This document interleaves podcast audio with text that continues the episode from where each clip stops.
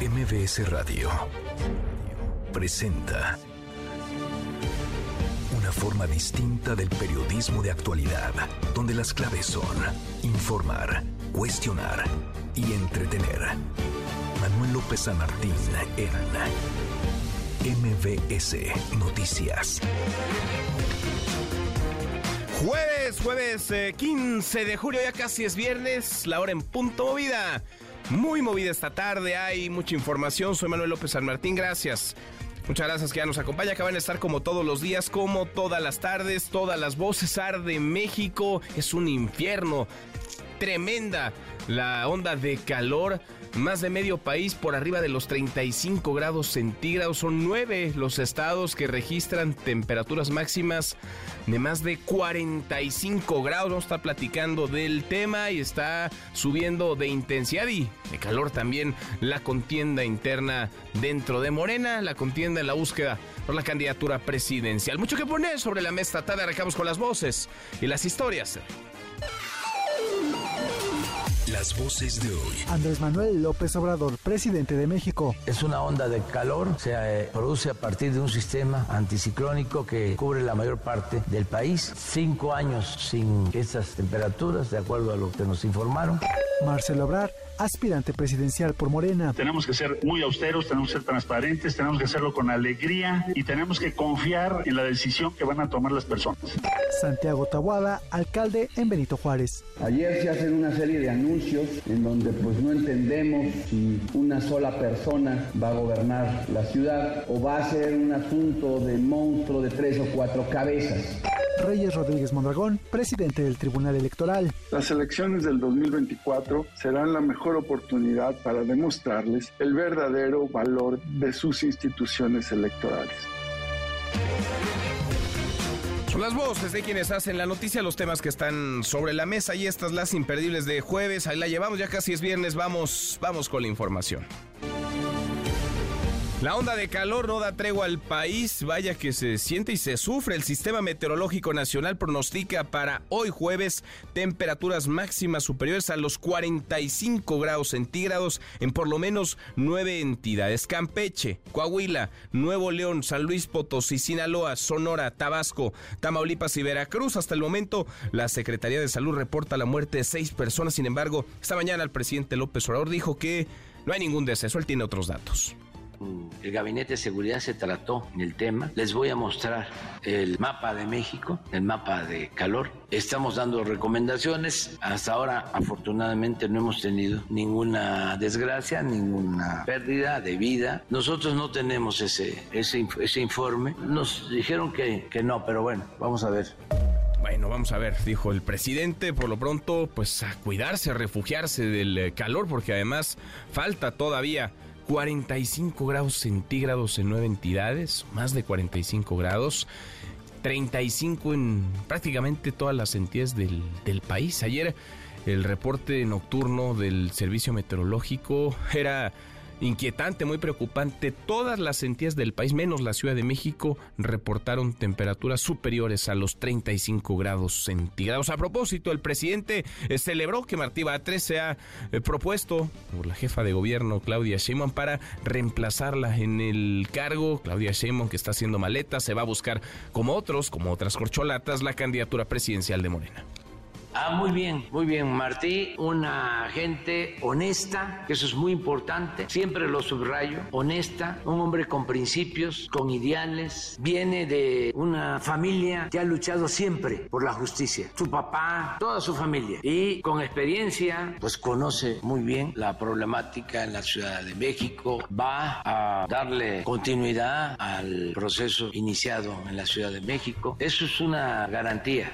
Pues está ahí el espaldarazo entonces registrado del presidente López Obrador a Martí Batres, todavía secretario de gobierno en la Ciudad de México, va a ser jefe de gobierno a partir de mañana, mañana viernes, cuando se convoque a un periodo extraordinario en el Congreso Capitalino. Habló también el presidente sobre los reclamos que hizo Claudia Sheinbaum, Alfonso Durazo, Alfonso Durazo que es gobernador de Sonora, pero además presidente del Consejo Nacional de Morena, durante la asamblea del pasado domingo en la que se eh, votaron y aprobaron los métodos, las formas, eh, las fechas para la contienda interna del partido para definir a su candidato presidencial. El video se hizo viral en redes sociales. Después ya con mucho trabajo se logró eh, subtitular y se oye un reclamo airado de la jefa de gobierno quejándose que le griten cuando arriba a esta a este consejo, a esta asamblea, a este Consejo Nacional de Morena, le gritaban los seguidores de Marcelo Ebrard, de Ricardo Monreal, piso parejo. Bueno,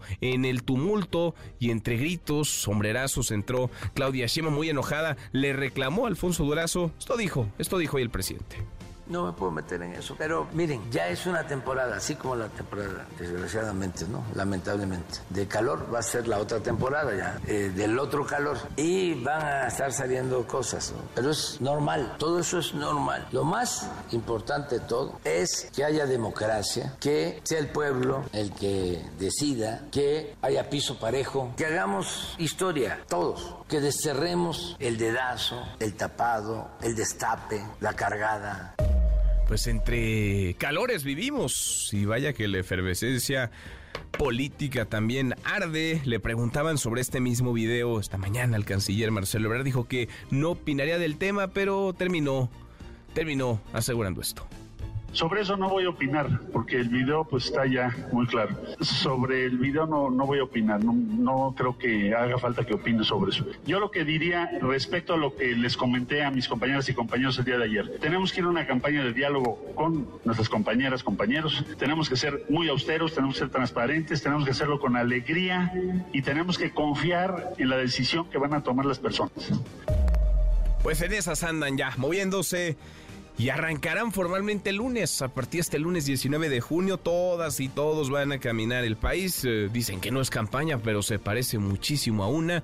Marcelo Ebrard, Claudia Sheinbaum, Adán Augusto López, Ricardo Monreal, Gerardo Fernández Noroña y Manuel Velasco se van a mover, se encontrarán con simpatizantes suyos, no podrán llamar al voto, pero vaya que estarán tratando de conectar para subir en las encuestas y quedarse alguno de ellos con la nominación a la candidatura a la candidatura presidencial. Por cierto, esta tarde Claudia Sheinbaum va a tener su último evento como jefa de gobierno, dará un mensaje en el Monumento a la Revolución. Llegarán miles seguramente, hablará de su trabajo, de las obras que se construyeron también durante su gobierno. A propósito de Sheinbaum, tiempos de sucesión adelantada, tiempos de efervescencia, de calor político. Una mujer que dijo ser afectada por la tragedia línea 12 del metro, el derrumbe, un tramo elevado, donde murieron 26 personas. Cuestionó, cuestionó a Sheinbaum, a la jefa de gobierno Claudia Sheinbaum, por, señaló, falta de apoyo. Esto le contestaron. Yo soy una afectada de la línea 12 del metro. Soy otra víctima más de la línea 12 no nos han resuelto, no nos han resuelto. Una foto. Pero háganos caso, estamos ahorita aquí todo un grupo de 200 personas y no nos están solucionando nada. Tienen una, líder que se inventó un padrón como de 100. No todo es verdad. Ya Somos. Fueron, ya fueron a hacer uno. No, todo fue un fraude. No son los que tenían que ser. Por eso se les va a apoyar a todos. Pero allí donde están. Pero nos, nos tienen ahí desde hace este, dos días. Nos están dando largas. El censo se va a hacer nosotros pedimos este negocio por negocio, pero no aquí porque traen un montón de gente que no son. Todos estamos registrados y somos de verdad. No somos ficticios. Solo pedimos que nos hagan caso. Ya son dos más de dos años. El secretario, el secretario de gobierno los ha atendido y los No, ya nos dejó. Bueno, va a perseguir durante estos 72 días de recorridos la línea 12, la tragedia en la línea 12 a la jefa de gobierno, Claudia Sheinbaum, a la aspirante a la candidatura presidencial por Morena, Claudia Sheinbaum. La coalición va por México en otro tema anunció que llevará a cabo foros, foros regionales para la construcción de la plataforma electoral 2024. Van como 10 cuadras atrás del desfile en la alianza PAN-PRI-PRD. Este jueves se reunieron las secretarías generales del PRI, PAN y PRD para establecer el cronograma de trabajo con el objetivo de definir la propuesta que van a presentar en 2024 a los ciudadanos. Y en Sinaloa, los productores de maíz llegaron a un acuerdo con el gobierno del estado para liberar el aeropuerto de Culiacán tras más de 40 horas de bloqueo que afectó a 57 vuelos comerciales. Los productores exigen precios de garantía. Y familiares están demandando a las autoridades de Guerrero localizar a cuatro personas que desaparecieron desde el pasado 10 de junio. Iban en un vehículo, iban con dirección a Chilpancingo, la capital del estado. Sin embargo, no llegaron a su destino y hasta el momento no se tiene rastro del automóvil. Y en la Ciudad de México, al menos tres personas fueron detenidas esta madrugada tras un cateo en la colonia CTM Culhuacán, esto en Coyoacán, por maltrato animal. Mantenían hacinados a 60 perritos, tenían amontonados en condiciones indignas, deplorables a 60 perritos. Y en las buenas, porque como cada tarde, claro que tendremos eh, buenas noticias, querido Memo Guillermo Guerrero, ¿cómo estás? Muy bien, mi querido Manuel, claro que tendremos buenas Hoy noticias. no vienes sudando. No, porque me acabo de echar un caldito de pollo Ay, para este bien. calorcito. Compraste, vi un meme que subiste a tu Instagram, tu bolsa de hielos mi como bolsa almohada. de hielo, mi bolsa Pues de sí, hielo como almohada. Sí, eso, eso funciona. Buen remedio. Sí, vamos a hablar del calor. Por supuesto, Sí. aumentó el consumo de ciertos alimentos de los que platicaremos. Y bebidas, y ¿no? bebidas, y bebidas ricas, bebidas Ajá. espirituosas. y también hablaremos de lucha libre porque se acaba de anunciar una cosa ahí que te- está relacionada con Blue Demon. Ándale. Entonces platicaremos al ratito. Lo platicamos. Gracias. Gracias, Manuel. Guillermo Guerrero, Alex Orbañanos, ¿qué traes hoy en Deportes? Alejandro Orbañanos, buenas tardes. Saludos Manuel, llegó el día, la selección mexicana y los Estados Unidos se ven las caras esta noche, las palabras de Diego Coca, la posible alineación, toda, toda la previa de este encuentro, la platicamos en unos momentos más, ¿qué pasa con América? Ya tienen técnico, todavía no tienen técnico, lo hablamos enseguida y también la UEFA Nation League que está cerca de tener a sus finalistas para este torneo europeo, mucho más en unos momentos. Ahora lo platicamos, Alex, que estás con la selección en Las Vegas, en los Estados Unidos. Pues sí, hace un buen rato que México no le gana. Ya eso del gigante con Cacafa quedado más que enterrado. Estados Unidos, en todo caso, es superior hoy a México en términos futbolísticos. Vamos a ver si eso cambia. Ojalá, ojalá. Y volvemos a lo que era antes, porque ahora Estados Unidos, no solamente a nivel selección, sino también a nivel de clubes, vaya que se ha vuelto eh, competitivo. Hasta aquí el resumen con lo más importante del día. Ya le platicaba, se va Claudia Sheinbaum, como se irán todas las corcholatas. Mañana, mañana viernes 16 de junio es la última fecha, plazo máximo para que dejen sus cargos, para que pidan licencia los legisladores, para que dejen de manera definitiva sus cargos quienes eh, no lo son. Marcelo Ebrard ya se fue, renunció, hizo efectiva su salida de la Secretaría de Relaciones Exteriores el pasado lunes. Adán Augusto López se irá seguramente mañana, las próximas horas. Claudia Sheinbaum lo ha dicho, mañana, a partir de mañana también, deja el cargo, deja la jefatura de gobierno y han pedido ya licencia a su, a su escaño Ricardo Monreal y Manuel Velasco y a su curul en Cámara de Diputados Gerardo Fernández eh, Noroña. Buen momento para hacer cortes de caja antes de que arranquen ya la campaña, que no es campaña, pero se parece muchísimo una campaña el próximo lunes, lunes 19 de junio. La jefa de gobierno, Claudia Sheinbaum, deja su cargo, buscará ser candidata a la presidencia en 2024. ¿Ustedes cómo la ven? ¿Cómo la miden? ¿Cómo evalúan su gestión? ¿La aprueban o la desaprueban? Opina arroba MBS Noticias, nuestro WhatsApp 5524 99125. Viene el teléfono en cabina 5166 1025. Andan movidos. Y sobre todo, el canciller Marcelo Ebrard, que ya no tiene cargo, pues anda mucho más suelto que los demás. Hatsiri Magallanes, Hatsiri, ¿cómo te va? Muy buenas tardes. Así es, ¿qué tal Manuel? Muy buena tarde. Pues fíjate que el ex canciller Marcelo Ebrard propuso a la dirigencia de Morena, que encabeza Mario Delgado, que se abran cuentas bancarias a los aspirantes a la nominación de coordinador nacional de los comités de defensa de la Cuarta Transformación, donde el límite de aportaciones de militantes, pero también de simpatizantes, sea de cinco mil pesos. En esta conferencia de prensa desde el Colegio de San Ildefonso, donde se realizó un homenaje a Luis Walton, aseguró que la propuesta garantiza los principios de transparencia, de legalidad, austeridad e imparcialidad en este proceso interno. Vamos a escuchar cómo lo dijo. Vamos a iniciar recorridos el 19 de junio, tal y cual está previsto en el acuerdo del Consejo Nacional de Morena. Estamos planteándole al partido y le vamos a entregar una propuesta para el tema de el financiamiento de la campaña. Así me comprometí con ustedes y así lo hago el día de hoy. Eh, ¿Qué planteamos? Que sea el partido quien otorgue una cuenta bancaria a cada uno de nosotros, de los que estamos participando. Lo mismo haga el verde con su candidato o, o propuesta y lo mismo haga el Partido del Trabajo para Fernández Noroña.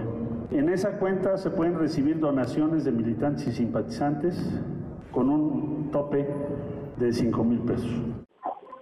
Aquí en este evento, Marcelo Ebrard se puso la camiseta de la selección mexicana que le regalaron algunos simpatizantes que andaban por ahí misma, que decía en la parte trasera Marcelo y el número 24. Justamente ahí aseguró que va a iniciar este recorrido por el país de forma austera. Dijo que el próximo lunes, sin embargo, no quiso adelantar más detalles al respecto. Por supuesto, se le cuestionó respecto a que si la asistencia a este evento, donde había, por cierto, militantes de Movimiento Ciudadano, pues es un coqueteo de este partido y bueno, en ese contexto el ex canciller rechazó esta posibilidad. Vamos a escucharlo.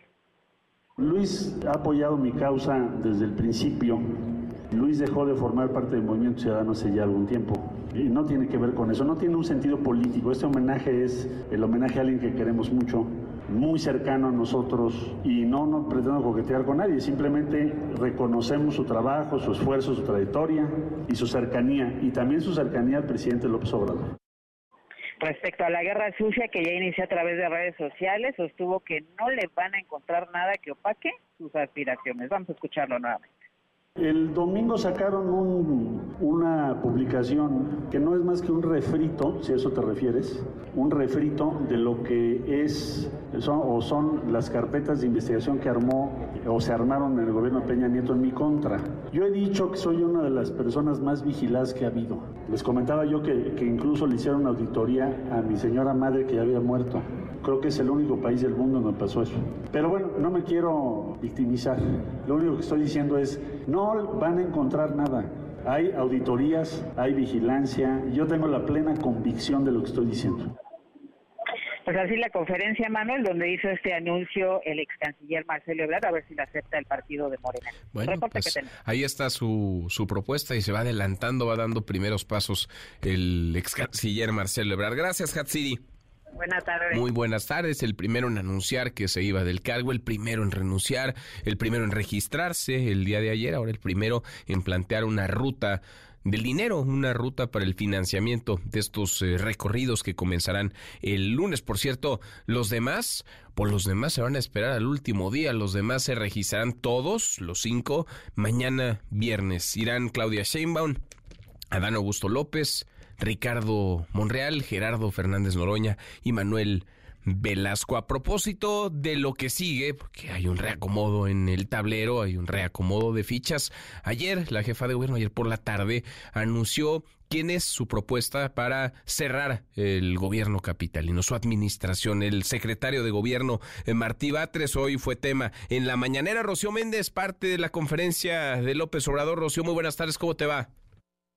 Buenas tardes, Manuel. Sí, los asuntos de la ciudad en este tiempo electoral. En principio, se cuestionó al presidente Andrés Manuel López Obrador Manuel sobre los reclamos que fueron difundidos en torno a lo que hizo Claudia Sheinbaum en el Consejo Nacional de Morena el pasado domingo. Vamos a escuchar. No me puedo meter en eso. Miren, ya es una temporada, así como la temporada de calor, va a ser la otra temporada ya, del otro calor. Y van a estar saliendo cosas. Todo eso es normal. Lo más importante de todo es el que haya piso parejo, que hagamos historia, todos, que desterremos el dedazo, el tapado, el destape, la cargada, que haya democracia. Y también se le pidió su opinión sobre la propuesta de que Martí Batres esté al frente del gobierno de la Ciudad de México. Vamos a escuchar. Ah, muy bien, muy bien. Martí, eh, una gente honesta, eso es muy importante, siempre lo subrayo, honesta, un hombre con principios, con ideales, viene de una familia que ha luchado siempre por la justicia y con experiencia. Yo fui con mucho orgullo el primer presidente de Morena y el segundo presidente fue Martí de Morena. Además, pues conoce muy bien la problemática en la Ciudad de México, va a darle continuidad al proceso iniciado en la Ciudad de México. Eso es una garantía, porque no cualquiera, ¿eh? la ciudad tiene sus dificultades. Aquí sí gobernar es velar. O sea, no cualquiera, es muy complicado, muy difícil. Entonces Martí tiene capacidad para eso y le deseo que le vaya muy bien. Manuel, el reporte al momento. Gracias, eh, muchas gracias, Rocío. Buenas tardes. Muy buenas tardes. Trae entonces el visto bueno, obviamente, el presidente López Obrador, que lo apapacha esta mañana y que hace memoria. Dice, Martí Batres fue el segundo presidente nacional de Morena. Después de mí fue el hombre que encabezó al partido cuando estaba en ciernes, cuando se estaba eh, formando. ¿Qué sigue? ¿Qué sigue eh, para la Ciudad de México? ¿Qué sigue en lo inmediato? Pues la despedida, el adiós de Claudia Sheinbaum. Adrián se va a despedir con un evento masivo. Adrián Jiménez, buenas tardes tardes. ¿Qué tal? Buenas tardes, Manuel Auditorio. Efectivamente será a las 16 horas cuando la jefa de gobierno, Claudia Sheinbaum, encabece este último acto público denominado Encuentro Ciudadanos con Habitantes de la Ciudad de México, que básicamente se trata de un informe de lo que ha hecho en su administración a lo largo de estos casi cinco años. En esta ocasión, Manuel, comentarte que pues eh, sí está delimitada el área en el Monumento a la Revolución con vallas, sin embargo no hay eh, pues algún techo que cubra a quienes vayan a asistir, así que eh, pues eh, a las 9 de la tarde cuando se espera la temperatura más elevada, pues hay que, tomar precauciones para quienes estemos en este el lugar. Quienes la acompañarán a la jefa de gobierno, pues su, su, gabinete, pero también estarán presentes otros poderes representados por el presidente de la mesa directiva del Congreso de la Ciudad de México, Augusto Manuel Zamorano, presidente del Tribunal Superior de Justicia de la Ciudad de México, Rafael Guerra Álvarez, la fiscal general de justicia, Cristina Godoy, y pues eh, también ya se están preparando alcaldesas y alcaldes. En Twitter, por ejemplo, Clara Brugada, la alcaldesa de Chapalapa, ya está haciendo la invitación desde hace unos minutos a que pues, asistan a este evento, a esta despedida, dice ella, de la jefa de gobierno y algunos otros funcionarios están haciendo lo propio varios eh, bueno pues eh, usuarios también de las redes sociales están reportando que las inmediaciones de distintas eh, zonas de la Ciudad de México, por ejemplo en el sur, en Tasqueña, se están pues observando carteles donde se invita a este evento. Algunas estructuras de, gobierno, algunos participantes de, de, programas sociales están siendo convocados a las 3.30 de la tarde para que a las 4 pues, la jefa de gobierno pueda este informe de estos casi cinco años de gobierno. Manuel, la información que... Bueno, pues estarán eh, todos, ¿no? Todo el equipo de la jefa de gobierno, todo el equipo político, todo su gabinete. Estarán, nos dices también, digamos, eh, las autoridades eh, de otros poderes. Va a estar ahí el presidente del Tribunal de la Ciudad de México, la fiscal Ernestina, Ernestina Godoy y un montón de gente. Vamos a ver si llegan por eh, voluntad propia, si llegan algunos caminando, si a otros les facilitan el transporte o si hay a quienes los llevan eh, voluntariamente a fuerza. Un evento entonces muy grandote este, el que se está organizando para esta tarde en el Monumento a la Revolución, Adrián. Así es, Manuel, un evento bastante grande. Hay que recordar que esta plaza eh, del Monumento a la Revolución también fue utilizada cuando hizo esta gira para rendir sus informes en las 16 alcaldías, en este caso fue para la alcaldía Cuauhtémoc y en esta ocasión se reportaron pues casi 20 mil personas, 20 mil asistentes, así que pues eh, más o menos estaríamos estimando que llegaría a una cantidad similar a, este lugar. Bueno, pues pendientes del, del, evento, seguramente se va a ir entre aplausos y gritos y gritos de presidenta Claudia Sheinbaum, la van a apapachar los suyos. Adrián, muchas gracias. Seguiremos pendientes. Muy buenas tardes y mañana el trámite. Hoy es la despedida, mañana el trámite, el trámite en el Congreso de la Ciudad de México, el trámite para que las, los eh, diputados le aprueben esta separación del cargo y decidan quién cerrará la administración, quién va a ser el jefe de gobierno sustituto. Todo apunta, si no hay eh, mayor sorpresa, mayor sobresalto, que no parece lo habrá, que será Martí Batres. Ayer la propia jefa de gobierno lo propone, hoy el presidente López Obrador eh, lo apapacha, lo cobija. Martí Batres, el actual secretario de gobierno, va a ser quien cierre la administración, se quedará a cargo del gobierno capitalino. La hora con 24, pausa, volvemos, volvemos, hay más. Siga a Manuel López San Martín en redes sociales. Twitter, Facebook y TikTok. M. López San Martín. Continúa con la información con Manuel López San Martín en MBS Noticias. MBS Noticias con Manuel López San Martín. Continuamos. Seguimos casi, llegamos a la media hora con 26. Es un infierno, arde. Nuestro país está ardiendo México. Tremenda la ola de calor que seguramente usted como yo, como todos, está eh, sufriendo.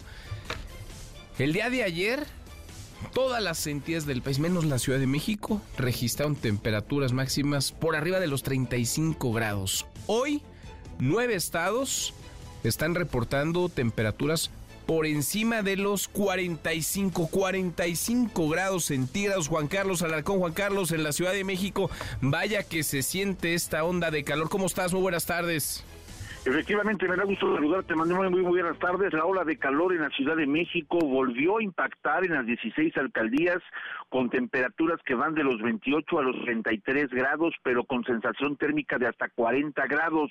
La Secretaría de Gestión Integral de Riesgos y Protección Civil mantiene activas las alertas naranja y amarilla para advertir a la ciudadanía de posibles riesgos y atender el tema de manera oportuna. Los capitalinos hablan del calor y algunas afectaciones, pero también de cómo atenderlo. Escuchemos que no puedes pensar bien y ya te vuelves en un disco rayado. Entonces el calor te puede afectar tanto emocional como anímica, como anímicamente y luego pues ya te deshidratas, tienes que estar todo el tiempo tomando líquido, pero entonces luego puedes también retener los líquidos y porque no sabes, porque el calor está así tremendo. Eh, pues para evitar el calor, pues las clásicas, ¿no? Me quedo en la sombra, uso lentes oscuros, traigo sombrero, tomar mucha agua evitar estar mucho tiempo en el sol. Es difícil porque el trabajo en la calle, pero, pero pues intentar estar a la sombra lo más posible. La alerta amarilla, Manuel, establece temperaturas para este jueves entre los 28 y 30 grados en las alcaldías Coajimalpa, Magdalena Contreras, Milpa Alta, Tlalpan y Xochimilco. Los puntos más altos de la temperatura se registran entre la 1 de la tarde y las 5 de la tarde, aunque desde muy temprano es perceptible el calor en las calles. Las personas opinan sobre los efectos directos y el malestar que causa la ola de calor. Escuchemos. Pues el calor en lo que perjudica es en también tu rendimiento en cuestión de que te, te, agotas muy rápidamente. Es desesperante luego también el sentirte muy acalorado, muy abochornado. Pues está causando una somnolencia, dolor de cabeza, ardor de ojos y que a pesar de que tomemos agua, eh, el calor sigue pero bastante fuerte. Nos sentimos acalorados, nos sentimos abochornados y pues la verdad así tampoco se puede trabajar muy bonito que digamos. La Secretaría de Gestión Integral de Riesgos y Protección Civil activó la alerta naranja por temperaturas que van de los 30 a los 33 grados, las más altas para este jueves, aunque te comento que la percepción es de casi 40 grados. Dicho alertamiento es para las alcaldías Álvaro Obregón, Azcapotzalco, Benito Juárez, Coyoacán, Cuauhtémoc, Gustavo Amadero, Iztacalco, Iztapalapa, Miguel Hidalgo, Tláhuac y Venustiano Carranza. La ola de calor, Manuel, impacta con mayor rigor en el transporte público, colectivo y sus diferentes medios por esa razón, la dependencia sugirió mantenerse bien hidratado, no tomar alimentos en puestos de la vía pública, pueden estar incluso pues ya con alguna complicación, usar ropa clara, gafas para sol ante el incremento de los rayos ultravioleta. Manuel, el reporte que tengo. Tremendo el calorón, nos decías, eh, Juan Carlos, temperaturas por arriba de los 30 grados, pero sensación por encima de los 40. Así se siente, así se sufre en la Ciudad de México el calor. Sí, efectivamente, en las calles es muy eh, pues eh, común ver precisamente en los semáforos, sobre todo a personas que han salido con unas grandes tinas con aguas, con eh, pues la venta precisamente de agua simple o bien aguas ya preparadas para ofertarlas entre los automovilistas, las personas que van pasando por la calle ante la ola de calor, pero fíjate que donde más más lo hemos sentido sin duda es en el metro, a pesar de que los vagones cuentan con un sistema de ventilación este es pues insuficiente ante la cantidad de personas y sobre sobre todo en esos momentos de entre la una y las cinco o seis de la tarde, que es cuando más impacta el calor, verdaderamente que es insuficiente lo que se vive, lo que tiene, perdón, como mecanismo el metro para poder aminorar un poquito pues este impacto. Así es que esas son algunas recomendaciones, sobre todo pues estar bien hidratado, estar tomando agua de manera constante para evitar esos golpes de calor que en otras partes de la República desafortunadamente han cobrado ya la vida de algunas personas. Sin duda, sin duda, tremenda esta onda de calor. Gracias gracias, Juan Carlos. Un abrazo, muy buenas tardes. Muy buenas tardes. ¿Cómo se sufre, cómo se padece este calorón en Tabasco? María Albert, vamos a darle una vuelta al país. María, buenas tardes, ¿cómo te va? Buenas tardes, Manuel. Eh, un gusto saludarte y efectivamente el intenso calor que se ha sentido en Tabasco en los últimos días con temperaturas superiores a los 40 grados centígrados y una sensación térmica que ya roza los 50 grados, pues ya cobró la vida de al menos siete personas en tres municipios. De hecho, Tabasco se posiciona como el estado con más casos de golpe de calor, deshidratación y quemaduras por el sol en el país, según datos de la Secretaría de Salud. Hasta la semana epidemiológica 22, la entidad registró el 35.4% de los 418 casos de daños a la salud por temperaturas extremas a nivel nacional. Estas condiciones climáticas adversas también han derivado en cientos de quejas de usuarios de la Comisión Federal de Electricidad porque la infraestructura pues es insuficiente y cada noche se presentan apagones y bajones de luz. En varias localidades incluso se han quemado los transformadores. Apenas el miércoles una familia de tres personas, incluida una niña de ocho años, fue, encontrada muerta al interior de su vehículo en la ranchería Anacleto Canaval del municipio de Centro como en esta localidad se quedaron sin electricidad hace una semana, el lunes no soportaron el calor y decidieron dormir en el coche para tener aire acondicionado. Sin embargo, se intoxicaron por el monóxido de carbono que soltó el motor y tuvieron un fatal desenlace. Al mismo tiempo, en Humanguillo se confirmó una persona infartada después de exponerse al sol y en el municipio de Macuspana, tres personas más murieron tras presentar síntomas de golpe de calor. En tanto, pues la Secretaría de Educación Estatal optó por dejar a criterio de los padres de familia y los maestros el suspender o reducir clases en cada escuela según las condiciones particulares de cada una, aunque recomendó que los niños no realicen actividades en donde tengan que exponerse al sol. Hay que recordar que la Comisión Nacional del Agua informó que la onda de calor que afecta al Estado y a otras entidades del país seguirá presente en lo que resta de la semana sin probabilidades de lluvia. El reporte, Manuel. Gracias, muchas gracias, María. Muy buenas tardes y suerte con el calorón. ¿Cómo andan las cosas en Coahuila? Coahuila, una de las entidades que reporta temperaturas por encima de los 40 grados centígrados. Camelia Muñoz. Camelia, buenas tardes, ¿cómo estás? Hola Manuel, buenas tardes. Pues te voy a conocer que la ola de calor extremo que afecta a la entidad ha generado problemas en el suministro de agua potable y escasez del producto embotellado en varias ciudades donde la demanda, demanda del vital líquido se disparó de manera considerable desde el inicio de la presente semana. Ambas de casa han tenido que recolectar agua en diversos recipientes debido a que la carencia de esta en los domicilios de la capital del estado se ha agravado. Una de ellas es Elizabeth Jiménez, vecina de una colonia al poniente de la ciudad de Saltillo, donde pues, prácticamente el sindaco se vació en los últimos días y no han contado ni con el apoyo de pipas. Escuchemos. Ahorita ya tengo una semana que no, no nos llega el agua y el tinaco ya se me vació. Pues ahorita con los calorones está muy, muy fuertes y necesitamos el, el líquido. Ahorita con las vecinas hay algunas que tienen dos tinacos o otras de otra aquí mismo en la colonia que sí tienen agua y nos están este, apoyando ahí con el agua. Y bueno, la ama de casa señala que la temperatura que ayer miércoles rompió récord en Saltillo con 38 grados provoca que los ventiladores sean insuficientes para mitigar el calor. Este celular. ventiladores podíamos mitigar el calor porque aquí no está, es una zona de que no está tan caliente, vaya, pero ahorita ya con un ventilador ya es como si te aventara fuego. La escasez de agua, Manuel, también se ha registrado en municipios de la región centro, como es el caso del municipio de Monclova y Castaños. También en otras partes como Sabinas, Musquis, Torreón, Piedras Negras, Acuña y muchos más, donde el termómetro marca entre 40 y 42 grados. También te doy a conocer que este día entraron en vigor los nuevos horarios de clases en el nivel de educación básica a fin de evitar que los estudiantes permanecieran por varias horas al interior de las aulas donde se carece de sistemas de ventilación y bueno, pues alrededor eh, de 40 estudiantes es lo que se tiene de reporte que sufrieron golpes de calor en estos días y algunos planteles educativos se quedaron sin agua por los apagones y sin aire acondicionado, las pocas instituciones que disponen de este tipo de aparatos. Manuel, es el reporte. Pues qué, qué tremendo calorón y qué reto para todo el país al mismo tiempo, porque en todos lados se está sintiendo esta onda, se está sufriendo esta muy intensa onda de calor. Gracias, Camelia, saludos hasta Coahuila. Muy buenas tardes. Muy buenas tardes. Y en Oaxaca, ¿cómo anda la cosa? Roosevelt Rasgado, Roosevelt, buenas tardes. ¿Qué tal, Manuel? Buenas tardes. Te comento que aquí en Oaxaca los servicios de salud del Estado confirmaron una persona fallecida por ola de calor y se está investigando también, Manuel, el fallecimiento de al menos otras tres personas más que probablemente también estén relacionados con la ola de calor que se registra en toda la entidad oaxaqueña.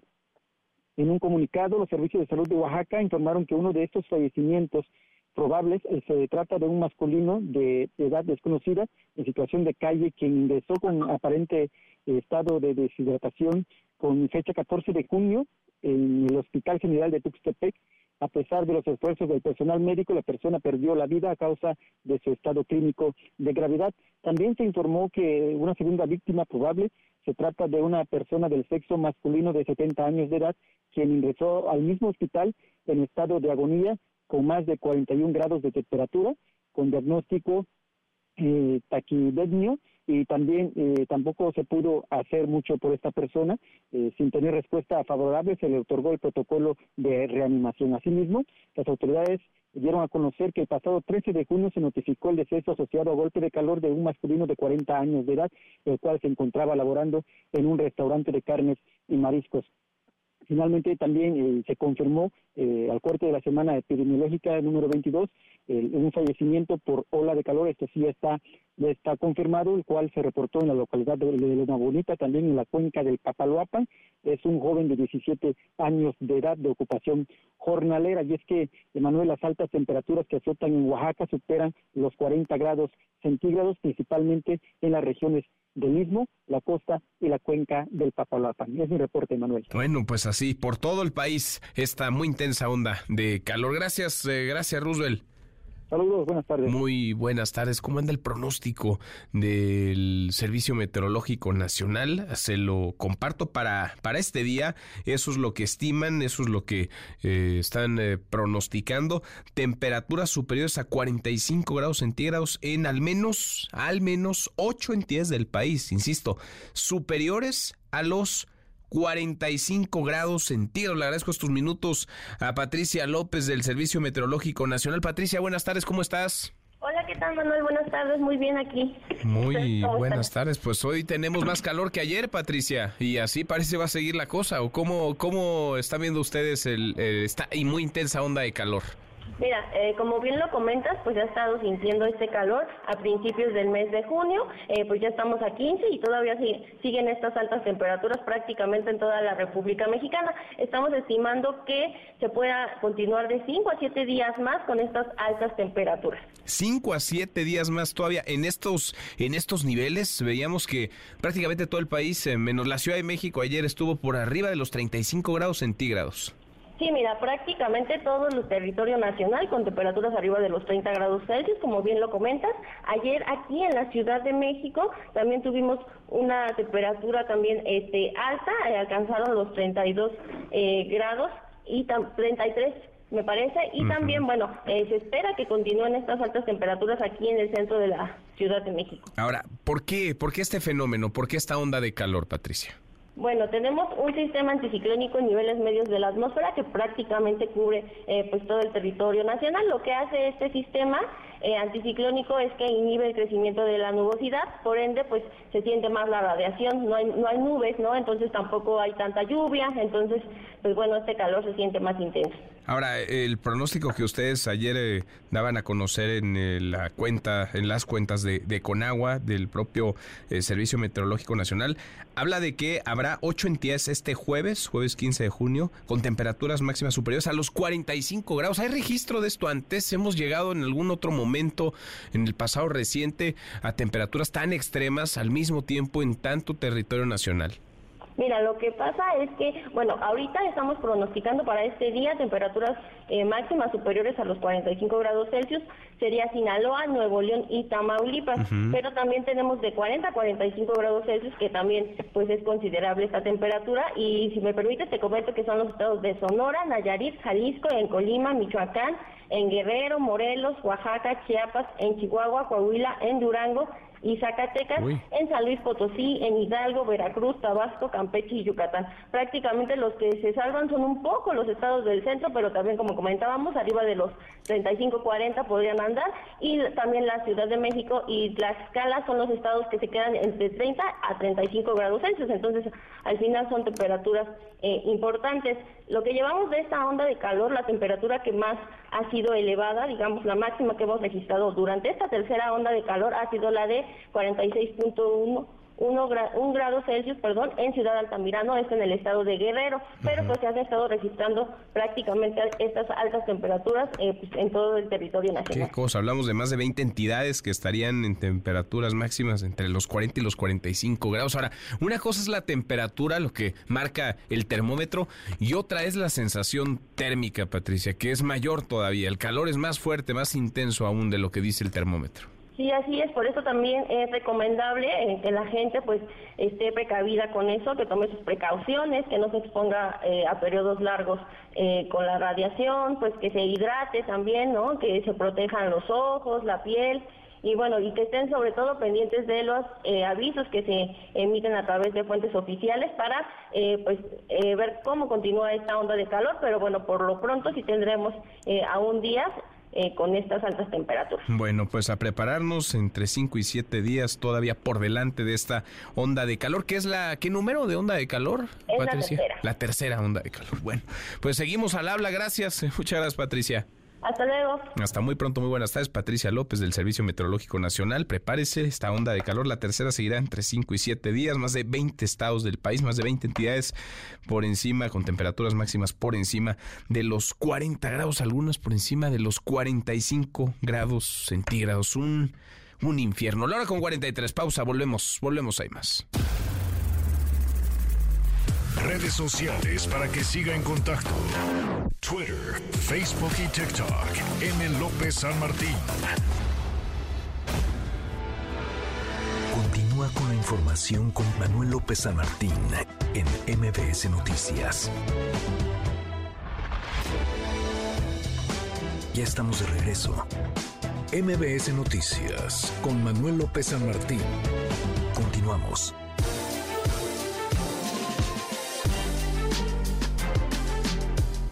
Seguimos cuarto para la hora, ya lo platicábamos. Ayer hizo el anuncio la jefa de gobierno, Claudia Sheinbaum, que hoy se despide, por cierto, en un evento masivo en el Monumento a la Revolución, de quién es su propuesta de sustituto para cerrar la administración capitalina, de quién se quedaría en su lugar ahora que se vaya ella de campaña. Dicen que no es campaña, pero se parece muchísimo a una campaña. Es Martí Batres, la propuesta de la jefa de gobierno, el actual secretario de gobierno. Hoy Batres, por cierto, recibió el espaldarazo por parte del presidente López Obrador, que hizo un ejercicio en memoria, recordó que Martí fue el segundo dirigente nacional de Morena, el segundo presidente después de él, Martí Batres, pues cobijado, apapachado desde Palacio Nacional, no se entendería de otra forma. Mañana, si no hay mayor sobresalto, va a ser ungido jefe de gobierno. Así, así daba su anuncio ayer la jefa de gobierno.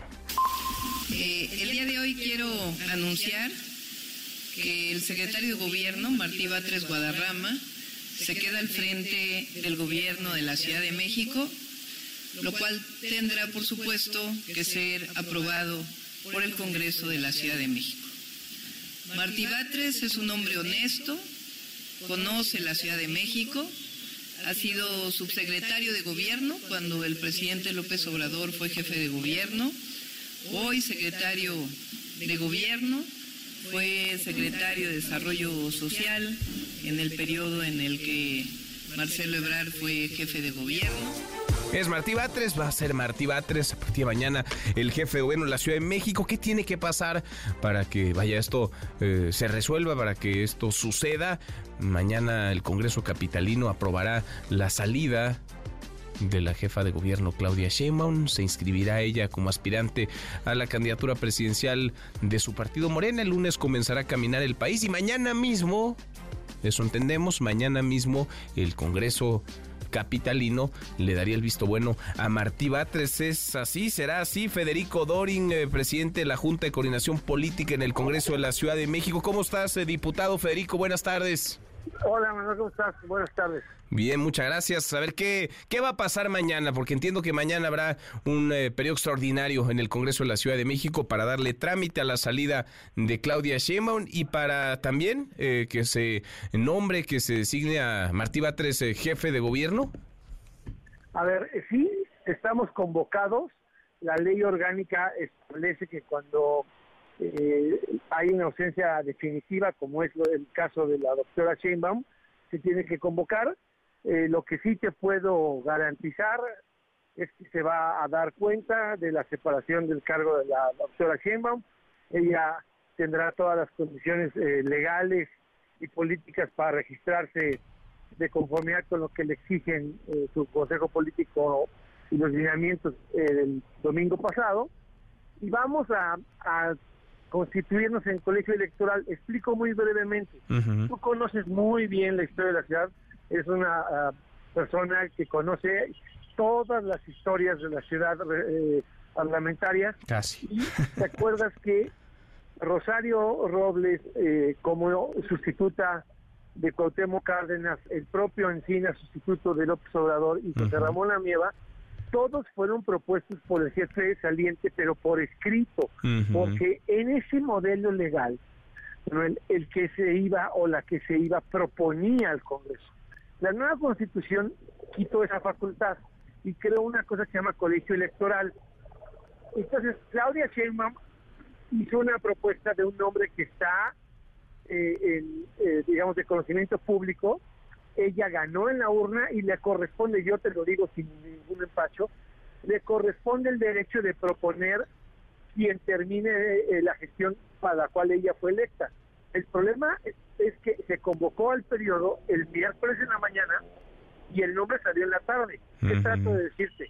Que no hay una ruta jurídica para meter el nombre el viernes, porque no hay un dictamen, porque no hay ningún acuerdo de la Jucopo, porque solo hay una convocatoria para leer el oficio, que el Congreso se dé por enterado, ella se considere separada del cargo, Martí será en ese segundo el eh, jefe de gobierno interino, no el sustituto, el interino, y empezaremos la discusión de lo que yo he pedido eh, a Morena, concretamente a Morena, desde el día el lunes, que es hay que redactar un acuerdo parlamentario que eh, establezca el procedimiento para desahogar la propuesta, porque la propuesta la va a tener que hacer algún grupo parlamentario. Si no me puede proponer Claudia Sheinbaum legalmente a Martí Batres, pues habría que co- reconocer, pero eso no es en el aire, eso no es una asamblea popular a mano alzada, tiene que haber un acuerdo parlamentario que vote el pleno del colegio electoral que diga, bueno, pues se va a reunir la Junta de Coordinación Política, idealmente, porque siempre ha sido el precedente, y ahí eh, pues, podrá Morena hacer una propuesta. Como ejemplo, como cualquier mecanismo que tú te imagines de consejeros del INE, pues las comisiones hacen las entrevistas, hay una convocatoria previa, pero ¿quién manda siempre los nombres al Pleno? Pues las juntas de coordinación política. Y aquí yo no, aunque soy el presidente de la comisión, Sí. no pude incorporar el nombre de Martí el martes en la noche porque en primera no existía el nombre en la opinión pública. No. Y segundo porque legalmente Sheinbaum en su oficio, que tú conoces, porque lo vi que lo pusiste en Twitter, Sí. no tiene el nombre. Entonces, pues, lo primero es ponernos de acuerdo cómo meter el nombre, cómo procesarlo legislativamente, y ya luego viene la votación. Mm, interesante. Entonces, formalmente, digamos, la jefa de gobierno no ha propuesto al Congreso de la Ciudad de México, más allá de la conferencia de ayer. No, yo te diría formalmente sí, Ajá. Es, es, es una es un nombre que está en el ambiente político. Nosotros no vamos a proponer a nadie, te lo digo públicamente, no vamos a proponer a nadie porque no ganamos la elección. Ese, ese es el nombre que hay. Ese nombre debe de alcanzar dos terceras partes para ser eh, nombrado el jefe de gobierno por lo que resta del mandato. Pero no le corresponde al PAN regatearle a Sheinbaum lo que le dieron en la urna y no le corresponde al PAN proponer absolutamente a nadie. Yo lo que espero es, primero, que, que haya en el Pleno del Colegio Electoral un acuerdo que me permita a mí procesar un nombre y ya llevar un papel a, a- a votación. Los diputados no votan nombres, Pues sí. Sí, votan sí, documentos en los que se incorporan nombres. Es como un ministro de la Corte. Pues se vota el nombramiento, no se votan nombres, esto no es como, este, a ver, Manuel López Martín, sí, a favor, en contra, levanten la mano. Eso no es el Congreso, perdóname. Sí, sí, sí, sí, sí. No hay entonces, a ver, no hay un acuerdo parlamentario para que Martí Batres sea el jefe de gobierno porque no hay un documento a estas horas eh, del partido. Este jueves, unas 54 de la tarde, no hay un documento en el Congreso de la Ciudad de México en donde exista, digamos, legalmente la petición del jefe de gobierno de que sea Martí Batres el sustituto. Así es. Entonces, qué gran ironía, pudiera llegar a haber acuerdo político. Fíjate esta eh, eh, situación tan kafkiana. Pudiera llegar a haber acuerdo político respecto eh, de la aprobación del nombre de Martín. Sin acuerdo parlamentario, el acuerdo político no te sirve nada. Y siempre toda la vida es al revés. Te dicen los políticos, ah, es que no hay condiciones para el acuerdo político, pero siempre hubo un acuerdo parlamentario previo, es decir, siempre habían discutido el procedimiento y lo que no tenían en acuerdo político. Aquí podría ser incluso al revés, que si llega a tener un acuerdo político que represente la mayoría de dos terceras partes, y sin un instrumento para votarlo, pues sí, sería inaudito, ¿no? Inaudito. Estoy platicando con Federico Dorin, eh, el presidente. Una nueva constitución y un nuevo marco legal. Presidente de la Junta de Coordinación Política en el Congreso de la Ciudad de México. Nos dices, nosotros no le vamos a regatear el nombramiento. Ganó Sheinbaum en las urnas, digamos, lleva, lleva mano en este, en este nombramiento, en definir quién va a cerrar su administración, pero se necesita un acuerdo, se necesita un documento. ¿Tú has hablado con el grupo parlamentario de Morena? ¿Has hablado con Martí Batres para construir este acuerdo? A ver, he hablado con. Eh, Martí sí, eh, tanto la jefa de gobierno lo, expulso, lo, expresé muy brevemente en mi plática con ella el martes, no a detalle, estaba el secretario Batres presente, y el secretario Batres conoce perfecto el dilema. También debo decirte una cosa, no es responsabilidad del gobierno ni del secretario Batres, él no es el que debe de elaborar el documento, lo tienen que hacer los diputados. Sería una pésima señal que el gobierno nos diera el papelito a votar. Claro. Pues sí. él conoce, él es respetuoso de la Junta de Conexión Política y sabe que es un eh, documento que no tengo ni siquiera que elaborar yo. Manuel, lo elabora la mesa directiva, no la Junta de Conexión Política. ¿Por qué? Porque la ley orgánica establece que todo lo no contemplado en la ley o el reglamento, estos huecos legales los llena siempre quien preside la mesa eh, directiva. Entonces yo no lo puedo hacer, aunque lo quisiera hacer, no tengo la facultad los tiene que elaborar la mesa directiva para que se pueda aprobar por el Pleno y yo ya pueda conducir el proceso. Martí está al tanto y tu pregunta me parece importantísima. Te lo digo de cara a la opinión pública. Desde la noche del martes que yo terminé la sesión de la Junta en la que pedí el extraordinario sin nombre, no he tenido una sola llamada de los legisladores de Morena, absolutamente nadie me ha llamado para ofrecerse a redactar el documento o a reunirnos para elaborar un documento que le pudiéramos sugerir a la presidencia de la mesa directiva. Pues bueno, pues yo estoy esperando que la mayoría se ponga a trabajar para pues procesar un nombramiento que depende de ellos. Pues sí, a lo mejor esperan a que alguien les eh, llame y les dé la indicación, les dé la instrucción, que está clarísima, vaya, desde ayer nos quedó a todos muy claro que es Martí Batres la propuesta de la jefa de gobierno Claudia Sheinbaum. ¿Hasta cuándo tendrían para poder mandar ese documento, para meterlo ya y que formalmente se pueda votar mañana? Y si no llega mañana, entonces se queda de interino Martí Batres y esto se va a las próximas semanas. Pero no de sustituto. Este, tenemos a partir de, yo te diría a las 10 de la mañana de mañana, porque lo primero es que se instale la sesión de mañana, que se constituya el colegio electoral, es decir, que tenga quórum, se lea el oficio de la jefa de gobierno, acto seguir está separada del cargo, ¿no? El, el, Congreso se da por enterado. A partir de ese segundo, si se tuviera ya redactado algo, pues se puede someter a votación. Si no lo tienen, ¿qué va a pasar? Pues vas a ver un receso en el que los diputados se pongan a trabajar, como decimos en México, al cuarto para el ratito, para sacar el nombramiento más importante de la ciudad. Pues sí. Qué cosa, pues estamos a minutos o a unas horas de que eh, tengan que mandar ese documento, si es que quieren, claro, que mañana eh, se vote y si no, pues habrá un camino diferente, un camino más largo, por lo pronto quedaría Martí Batres sí, pero no como sustituto, sino como interino. Y si la buena noticia es sin crisis política, pero eh, la verdad me da pena decirlo, se vería muy chafa. El Pues- Congreso, pues sí. que llega la separación de la doctora Sheinbaum, que el Congreso no tiene ni siquiera eh, un procedimiento para ponerse a trabajar.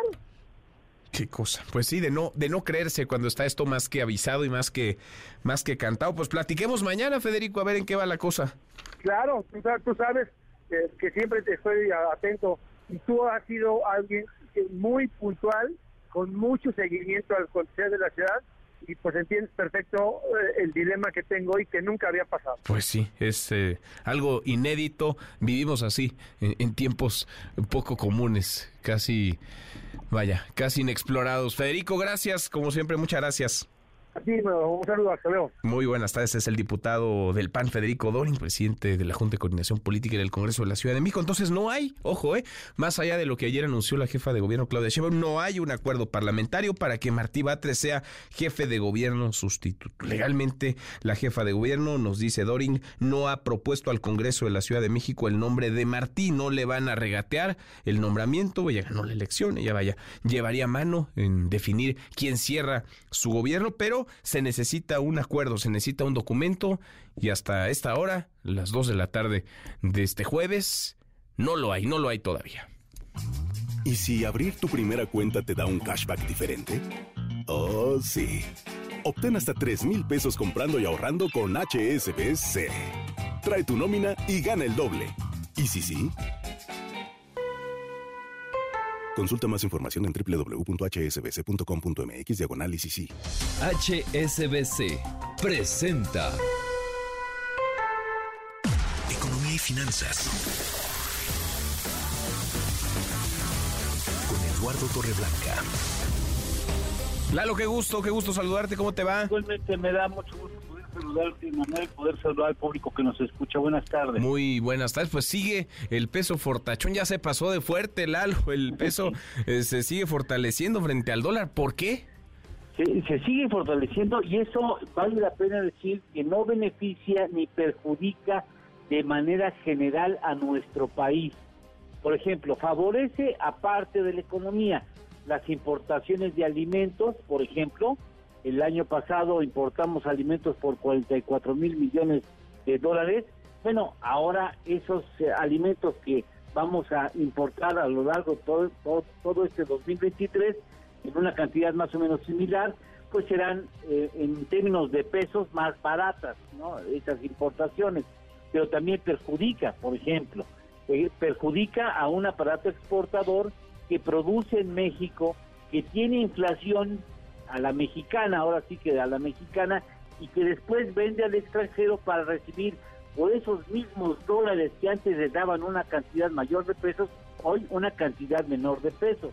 Es decir, las exportaciones de alimentos, eh, de alimentos que han sido tan destacadas en el país de- a partir de la pandemia, ahora recibirán menos pesos. Ya no resultan tan beneficiados por un por un eh, peso fuerte, es decir, esta circunstancia que actualmente se atraviesa y que volvemos a repasar con mucho gusto, no es una circunstancia que va a ser permanente, no son contextos permanentes, pero recordemos por qué el peso está tan fuerte, porque han llegado dólares a nuestro país y esos dólares demandan de pesos, demandan de pesos mexicanos, por ejemplo, remesas, 60 mil millones de dólares en los pasados 12 meses, esos dólares llegan al país y se venden, se venden para pasarlos a pesos. Viajeros internacionales, 26 mil millones de dólares el año pasado, a ritmos aproximados de 2.500 millones de dólares al mes, llegan y se compran pesos para gastarse en pesos. Inversión extranjera directa, 35.292 millones de dólares en el 2022. Esos dólares se convierten a pesos. El peso se fortalece porque está muy demandado. Nuevas inversiones de nearshoring, 19 mil millones de dólares en los pasados 12 meses. Bueno, pues evidentemente esos, esos dólares llegan y se trasladan a pesos. Diferencial en tasas de interés de 6 puntos porcentuales muy atractivos para inversiones de viudas. Llegan esos capitales y se invierten en pesos y se compra deuda gubernamental, por ejemplo. Y por esas razones el peso está tan fuerte frente al dólar estadounidense. Pero insisto, es una circunstancia que ni perjudica ni beneficia a todos por igual, Claro. ni será permanente. Depende de dónde, de dónde esté uno parado, es si esto ayuda o perjudica, pero sí, está fuerte, demasiado fuerte, diría yo, el peso. Ya se le pasaron de, ya se le pasó de, ana- de anabólicos al, al, al peso. Lalo, está muy fuerte, está muy robusto, está muy fortachón, diría el presidente López Obrador. ¿Tenemos postre? Claro, eh, para que veas que las cosas cambian de la noche a la mañana, el precio del gas natural en Europa ha incrementado en los pasados 14 días 72%, lo que Mm. significa nuevas presiones inflacionarias en economías que están muy cerca ya de la recesión. Mira, qué dato. Abrazo, gracias, Lalo. Gracias igualmente. Cuídense mucho, porten bien. Buenas tardes. Muy buenas tardes, es Eduardo Torreblanca, a la hora con cinco. HSBC presentó Y tenemos, como todas las tardes, claro que tenemos buenas noticias. Gracias, Manuel.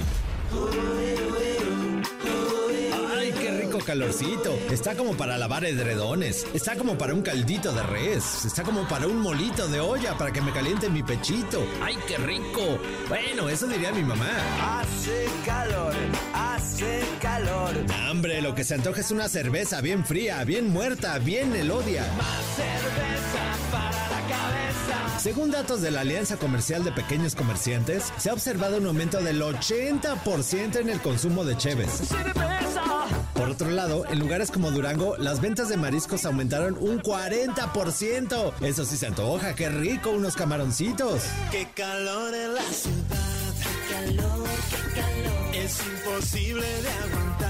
Pero no solo en el día. Un científico de la India llamado Karan Rayan propone que para estos días de calor, lo mejor es dormir solos. La temperatura se regula mejor que cuando tiene a su pareja junto. ¿Será que tendrá que mandar a su novia, novio o novia a dormir a la sala? ¿Deberá ir a dormir a la tina? Eso ya es muy extremo, oiga.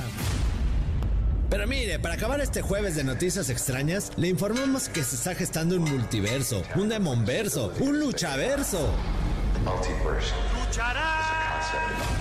Blue Demon Jr. va a tener un universo cinematográfico al más puro estilo de Marvel. Y la primera película de este proyecto será The Demon, o sea, The Demon, o sea, el demonio, que contará sobre el origen de la máscara. Además, habrá series de televisión, cortometrajes, videojuegos, libros y hasta música inspirada en el Blue Demon verso. Ojalá en una de esas incluyan a mi luchador favorito, Super Muñeco. Y que tenga usted un feliz jueves. Santo y cavernario. Y en esta otra, Demon y el Mi querido Memo Guillermo Guerrero, ¿cómo estás? Mi querido Manuel, muy bien, muy Estás muy bien. contento con el calor, tú. Ah, yo me la paso muy bien siempre, mi querido Pues cómo Manuel. no, si traes tus chanclas. Mis guaraches. Mañana instaura la posibilidad de que todo el mundo venga. Aunque- Bermudas, chanclas, Eso ropa ser, ligera, ¿no? Eso podrá ser, Pues eso sí. podrá ser. Además, traje de baño, si alguien quiere venir en traje de baño. si alguien quisiera. Estoy un poco triste también porque nuestro operador Luisito dice que si la maruchan cuenta como caldo de res. Ay, ¿Y no? Perdone, no. al ¿No Luisito. cuenta? No, no cuenta, no cuenta. No cuenta, no cuenta, Luis, Luisito, no cuenta. otra opción, no, no cuenta. Pero sí, 80, 80% aumentó el consumo de cerveza Pues este, debido al calor y 40% más los mariscos en Durango, porque pues no se antojan, un, un caldito no se antoja. Pues no, pero hay que ¿no? tener mucho cuidado con los mariscos Sí, justo sí, sí. ahora. Sí, sí, sí. Y ahí te encargo cuánto va a aumentar también el recibo de luz, ¿eh? Sí, Con el claro. aire acondicionado, con los ventiladores prendidos. Ahí te encargo. Como bien contaban hace rato y platicaban de esa ola de calor, es una ola de calor que seguirá y seguirá. Seguirá. Y- Por lo menos cinco días, entre cinco y siete días nos decían del Servicio Meteorológico Nacional. Temperaturas es increíble. Ocho entidades con temperaturas máximas por arriba de los 45 grados centígrados. Duerman encuerados, que es lo que Pues sí. recomiendan. Pues sí, es una de las opciones. o con ropa ligera. O con ropa ligerita, mi querido Manuel. Oye, tenemos algunos boletos porque ya viene el Día del Papá. Ya es este fin de semana el Día del Papá. Ya domingo, domingo 18. Felicidades a todos los papás de MBC 102.5. Tenemos para Men in Tutus en el, en el Teatro de la Ciudad también. Si quieren ir a ver a la única internacional Sonora y a Los Panchos, pueden ir a verlos. O Riverdance Dance, este espectáculo que se va a presentar en el Auditorio Nacional. escriban a premios arroba mbs.com y ya que va a ser el Día del Papá, cuéntenos qué le van a regalar a su papá. Ándale, ándale. Pueden ir y no tienen que llevar a Memo, ¿eh? o me pueden llevar si quieren. O no. Gracias, Memo. Gracias, Manuel. Guillermo Guerrero que duerme con una almohada de hielos. De hielos, una bolsa de hielos. Una bolsa de hielos como almohada. Pausa, volvemos, volvemos, hay más. Siga a Manuel López San Martín en redes sociales. Twitter, Facebook y TikTok. M. López San Martín. Continúa con la información con Manuel López San Martín en MBS Noticias. Ya estamos de regreso. MBS Noticias con Manuel López San Martín. Continuamos. La hora con tres es jueves, ahí la llevamos, ya casi es viernes, jueves eh, 15 de junio. Revisamos las redes, cómo se mueven las cosas en Twitter. Caemos en las redes.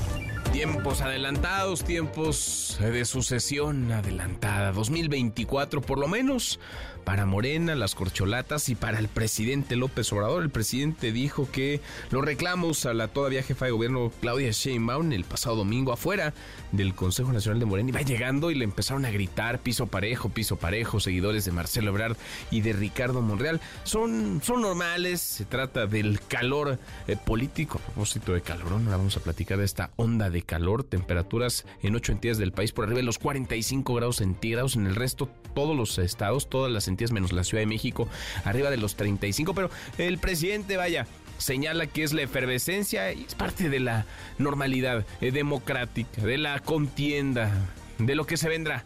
en Morena para definir, para elegir. El 6 de septiembre van a presentarlo o presentarla a su candidata o candidato presidencial. La voz del presidente López Obrador. No me puedo meter en eso. Pero miren, ya es una temporada, así como la temporada, desgraciadamente, ¿no? Lamentablemente. De calor va a ser la otra temporada ya, eh, del otro calor. Y van a estar saliendo cosas, ¿no? Pero es normal, todo eso es normal. Lo más importante de todo es que haya democracia, que sea el pueblo el que decida, que haya piso parejo, que hagamos historia, todos que desterremos el dedazo, el tapado, el destape, la cargada, bueno, pues eso dice el presidente y es que este video se movió mucho en redes sociales, se viralizó el momento en el que Claudia Sheinbaum le reclama a Alfonso Brazo, nos escucha muy bien, después ya hubo quien se encargó de subtitularlo y claro, Sheinbaum le está reclamando que la reciben gritos, que no la respetan, que llevaban porra otros de los candidatos y que eso rompería un acuerdo previamente establecido. En fin, estamos ya en la sucesión adelantada, estamos en estos tiempos de cara a 2024. Le agradezco estos minutos a la senadora del PAN, Xochil Galvez. Xochil, platicamos contigo apenas el lunes, fuiste a la mañanera, no, no te abrieron, gusto en escucharte, ¿cómo estás? Manuel, gusto saludarte, pues ya recuperada de los empujones y trancazos del lunes, pero aquí estamos. Bueno, pues eh, muy activa porque no paras y das nota. Tú sí, fíjate, eh, la oposición está no sé dónde, escondida abajo del escritorio, en la luna, pero tú estás muy activa, tú das nota y lo hemos conversado contigo en otras ocasiones. Tú estás marcando muy bien en las encuestas para la Ciudad de México, estás a la cabeza y por mucho entre los aspirantes de la oposición a la jefatura de gobierno. Eres muy competitiva cuando hay careos con los aspirantes de Morena, pero a Xochil Gálvez le está haciendo le está haciendo ojitos, le están guiñendo un ojo para que sea candidata a la presidencia Xochil. A ver, Manuel, yo estuve en una fiesta contigo donde la mitad de la fiesta me decía que me fuera a la candidatura a la presidencia. ¿Sí? Unos para quitarme de la ciudad Ajá. y otros porque realmente lo piensas, ¿no? Ajá. Este, a ver, Manuel, yo prometí a un grupo de amigos que sé que no me están dorando la píldora ni que me eh, elevan el ego porque se trato de dominarlo todos los días, de que lo iba a pensar. Y se lo dije así a María Scherer y bueno, este, ya lo está pensando, le tuve que hablar a Marco, le dije, oye, a ver, declaré esto, efectivamente voy a poner en la balanza eh, pros, contras, eh, ¿cuál va a ser el método? Le pregunté y me dijo, lo estamos construyendo. Bueno, entonces, en cuanto sepamos cuál es el método, yo digo si sí voy o no voy, porque si me piden un millón de firmas, pues ya me chingué, no hay manera. digo, de acá que las juntas, porque yo no tengo una estructura de partido y de, digo, eh, ya dijo Alito que él consigue hasta dos millones, ¿no? Este, o sea, cuando se trata de firmas, porque sí tiene una estructura el PRI y el PAN muy fuerte, yo más vengo por el lado pues no tengo esa militancia como para que los militantes de un partido me las den. Entonces sería muy complicado para mí. Un método de ese tipo sería casi sacarme de entrada, entonces pues ya mejor me planto en la ciudad. Mm, a ver, te va muy bien, insisto, en la ciudad eres competitiva y hay quienes quieren esa candidatura porque hay quienes piensan que la oposición tiene posibilidades reales de ganar el gobierno de la, de la Ciudad de México.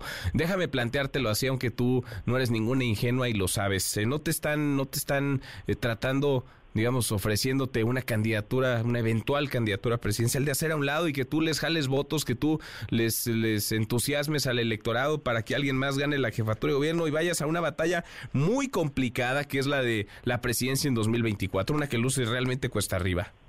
A ver, tienes toda la razón. Ahorita mi hijo de 26 años me lo dijo, mamá, no vayas, te están usando. no me está usando nadie. No, no, no, no, no, sé exactamente. Y la verdad es que dejar esto sería por una sola razón. Lo que pinta el panorama de si nos arrasan en las elecciones y nos ganan la mayoría de las cámaras eh, con mayoría calificada, bye bye a muchos temas del país. o sea, va bye al INE, va bye al INAI y, y entonces lo que necesitamos ver es si podemos crear esa emoción. Yo yo lo dije, es un tema de emoción. Eh, eh, yo vi cómo en Hidalgo pasé de siete puntos a cuarenta y tantos, porque logré emocionar al electorado. No es cierto que está perdida. Yo estoy convencida que si le decimos a la gente que los problemas sociales no se tocan, lo cual hay que decírselo claramente, pero también les decimos que el nearshoring es la mejor oportunidad que ha tenido México para generar los empleos que necesita. Pero necesita un pensamiento distinto que no es la 4T. Energías limpias, competencias laborales, inglés, necesitamos tratar el agua, eh, necesitamos pensar distinto y aprovechamos esa oportunidad. Y eso no lo representa la 4T. Y yo creo que la gente en el fondo sí quiere que sus hijos salgan adelante. Esta idea del presidente que ser aspiracionista es lo peor que te puede pasar, creo que es un error. Porque cualquier papá o hijo que me esté escuchando sabe que tiene talento, que tiene capacidad y lo que pide es un empujón.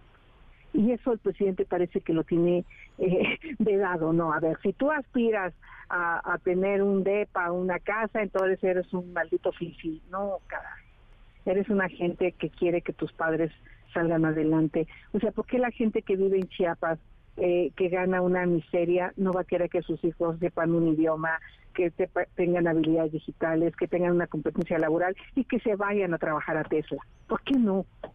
Esa es la parte que a mí sí me, no me hace sentido de esta 4T.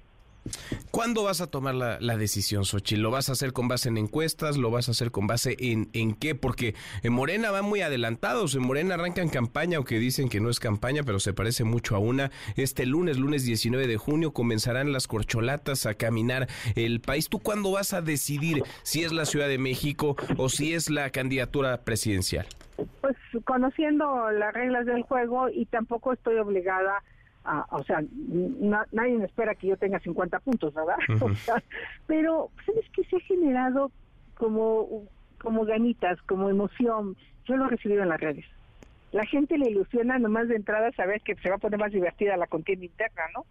Este, y, y eso está bien, o sea, y luego vamos a ver si realmente crezco en puntos. Eso se tiene que traducir en, en, en- en cierta simpatía. Vamos a verlo. No te lo puedo decir hoy, pero la decisión la tomo una vez que se conozca el método. Bueno, entonces, ahora sí que ni te, ni te encartas ni te descartas. Habrá que esperar y definirás si vas por el gobierno de la Ciudad de México o si vas por la candidatura presidencial. Hoy por la Ciudad de México está claro. Ahí estoy puestísima en las encuestas con los números necesarios. El otro, pues hay que ver si mis amigos que escriben esas columnas, bueno, no, no todos son mis amigos, ¿no? algunos ni los conozco, este, tienen razón o no, eso habrá que verlo. Pues sí, ¿no? pues sí.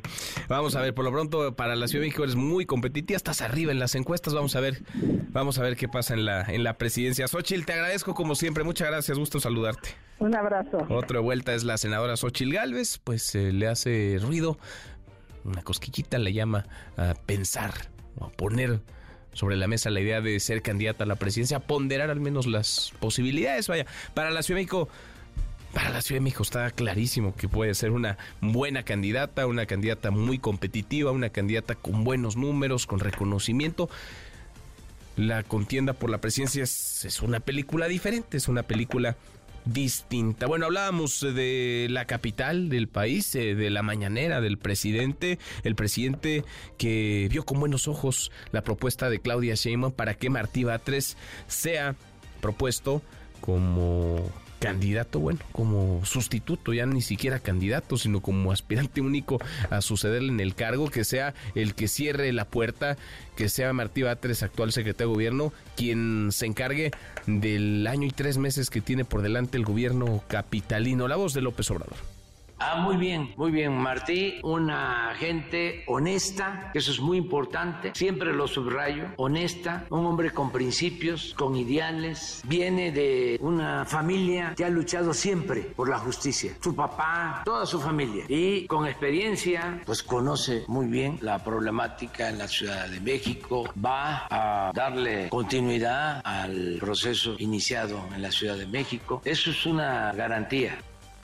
Bueno, pues garantía, dice el presidente López Obrador, ve con buenos ojos a Martí Batres, lo cobija, lo apapacha. El asunto es que, sí, está la propuesta verbalizada de la jefa de gobierno, Claudia Sheinbaum, para que él sea quien cierre la administración, pero no hay un documento, no hay un acuerdo en el Congreso de la Ciudad de México y mañana hay sesión extraordinaria para aprobar la salida de Sheinbaum y para nombrar al sustituto o sustituta. Platicamos con Federico Doring, el eh, presidente de la Junta de Coordinación Política del Congreso Capitalino. Esto es parte de lo que nos dijo pudiera llegar a haber acuerdos políticos. Fíjate esta eh, situación tan kafkiana. Pudiera llegar a haber acuerdos políticos respecto eh, de la aprobación del nombre de Martín. Sin acuerdo parlamentario, el acuerdo político no te sirve nada. Y siempre Claro. toda la vida es al revés. Te dicen los políticos, ah, es que no hay condiciones para el acuerdo político, pero siempre hubo un acuerdo parlamentario previo. Es decir, siempre habían discutido la- el procedimiento y lo que no tenían en acuerdo político. Aquí podría ser incluso al revés, que si llega a tener un acuerdo político que represente la mayoría de dos terceras partes y sin un instrumento para votarlo. Pues sí, sería inaudito, ¿no? Inaudito. Estoy platicando con Federico Inaudito Doring, es eh, el Una presidente. nueva constitución y Sí. un nuevo marco legal. Bueno, pues inaudito sí. ¿Qué pasa si no hay acuerdo, si no se vota un documento como tal? Mañana asume como interino je- eh, de, a la de gobierno Martí Batres y después tener que convocarse a otra sesión en la que ya se elija, se designe al sustituto, que sería, si no hay cambio de señales, el propio Martí Batres. Eh, por cierto, hoy se despide y se va Claudia Sheinbaum hoy tendrá su último evento masivo, un evento en el que se hará acompañar de los suyos, un evento en el que habrá miles de personas y seguramente eh, será entre aplausos y gritos de presidenta Adrián Jiménez. Adrián, ¿cómo estás? Muy buenas tardes.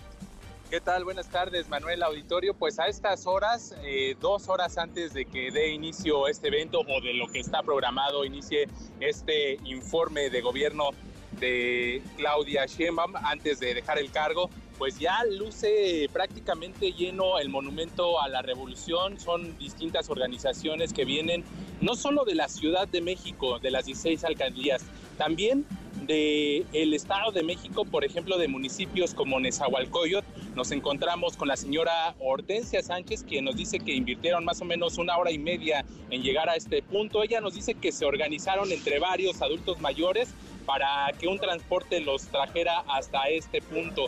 Ya el tráfico en Avenida Reforma está colapsado aproximadamente desde Garibaldi hasta lo que es las inmediaciones del metro Hidalgo. Y todo eso está cerrado, hay un operativo vial, ya la gente se está concentrando desde el caballito y todo, todo lo- todas las inmediaciones del monumento a la revolución. También platicamos con el señor Alberto Noranca, él viene de la alcaldía Tláhuac, dice que se hicieron casi tres horas para llegar a este punto y pues en ese caso sí les pusieron un transporte para traerlos. Vamos a escuchar. Exactamente. Con todo el no ánimo. queda otra, con todo el ánimo del mundo. ¿De dónde viene? De la delegación de la alcaldía Tláhuac. ¿Y cómo llegó hasta acá? Está Eh, pesado, ¿no? Sí, nos pusieron, eh, nos trajeron unos autobuses, pero está retiradito. ¿Cuántos se aventaron? Como dos horas y media o tres. Pues eh, Manuel Auditorio, comentar que son cientos de personas las que ya están reunidas aquí en el Monumento a la Revolución. Todas ellas traen eh, pancartas en apoyo a la jefa de gobierno. Incluso pudimos observar que traen este, figuras de tamaño real de la jefa de gobierno para tomarse algunas selfies. El ambiente pues es de fiesta, es de apoyo y lo que eh, eh, hemos estado observando es que pues, la gente viene preparada, vienen con gorras, vienen con eh, sombrillas, porque como ya lo decíamos en el reporte anterior, el sol está cayendo a todo lo que da, se espera que la temperatura más elevada precisamente alcance su punto más álgido a las 4 de la tarde y esta vez pues en la logística de este de la organización de este evento no se contempló ninguna carpa como había sido en otras ocasiones. Es lo que se está viviendo desde aquí desde el monumento de la pues Revolución. Manuel. en medio de este calorón, de esta onda de calor muy intensa, el- la última y nos vamos, el último meeting, el último evento de Claudia Sheinbaum como jefa de gobierno, el último masivo. Gracias, Adrián. Buenas tardes. Muy buenas tardes. Y serán seis, no siete. Ayer platicamos con Jacob Polensky que levantó de última hora la mano. Quiere ser o quería ser eh, aspirante a la candidatura presidencial de Morena. Ya le dijeron que no. Mario Delgado adelantó que no es posible su participación en el proceso interno. Explica que el Consejo Nacional votó un acuerdo que no la incluye esto porque la legisladora pues, no hizo. No le dijo a nadie con anticipación que quería eh, intervenir. Jacob Polensky contestó, respondió. Esto dijo. Yo creo que no pasa nada eh, con que seamos siete. Este, creo que es lo mínimo que sea seis, que sea siete. Si me dijeras, bueno, pasa el número de, de seis a 28, pues ya, ya cambia la cuestión. Pero siete no tiene mayor problema. Entonces sí, sí, le voy a buscar, voy a dar mis opiniones y comentarios y este, pues, espero que, que no haya ningún problema y Bueno, lo que nos decía ayer Jacob Polensky, nos adelantamos a preguntarle porque ya nos habían, ya nos habían contado alguien o un par de personas de Morena que iba a ser inviable este, pues este registro, esta aspiración. Le preguntábamos desde ayer a Jacob Polensky, nos dijo, no, pues tampoco es que sea para tanto, seríamos en lugar de 6, 7, no 28, pero pues no, le cerraron la puerta y no la van a dejar pasar en otro tema, qué drama, el drama de los refugiados, de los eh, desplazados. Las autoridades griegas detuvieron a nueve personas de nacionalidad egipcia bajo la acusación de tráfico de personas. Esto como parte de las investigaciones por el naufragio de un barco en el mar Jónico que causó el miércoles, apenas hace un par de días, la muerte a 78 personas. Hay cientos, cientos de desaparecidos. Es, es un drama. Vamos cruzando la Vedra con 30. Pausa antes, una vuelta por el mundo de la mano de mi tocayo Manuel Manini. Volvemos, hay más. Internacional. Los ministros de defensa de la OTAN se reunieron en una breve cumbre en la que decidieron seguir enviando apoyo a Ucrania, aunque aplazaron nuevamente la discusión sobre su ingreso al grupo militar del Atlántico Norte. A pesar de que ya inició la contraofensiva al este del país, los miembros de la OTAN consideraron que aún es muy pronto para hablar del ingreso de Ucrania. Es la voz de John Austin, secretario de Defensa de los Estados Unidos. Seguiremos proporcionando a Ucrania los medios urgentes necesarios para hacer frente a este momento, así como lo que precise para mantener su seguridad a largo plazo frente a la agresión rusa. No se equivoquen, permaneceremos junto a Ucrania a largo plazo. Rusia inició el juicio contra 22 miembros del batallón Azov, un grupo neonazi que era parte de la Guardia Nacional Ucraniana, el cual se formó después de las revueltas de 2014.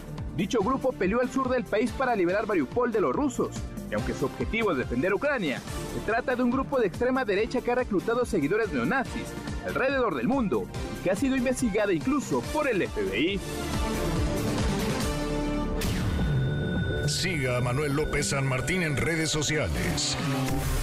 Twitter, Facebook y TikTok. M. López San Martín.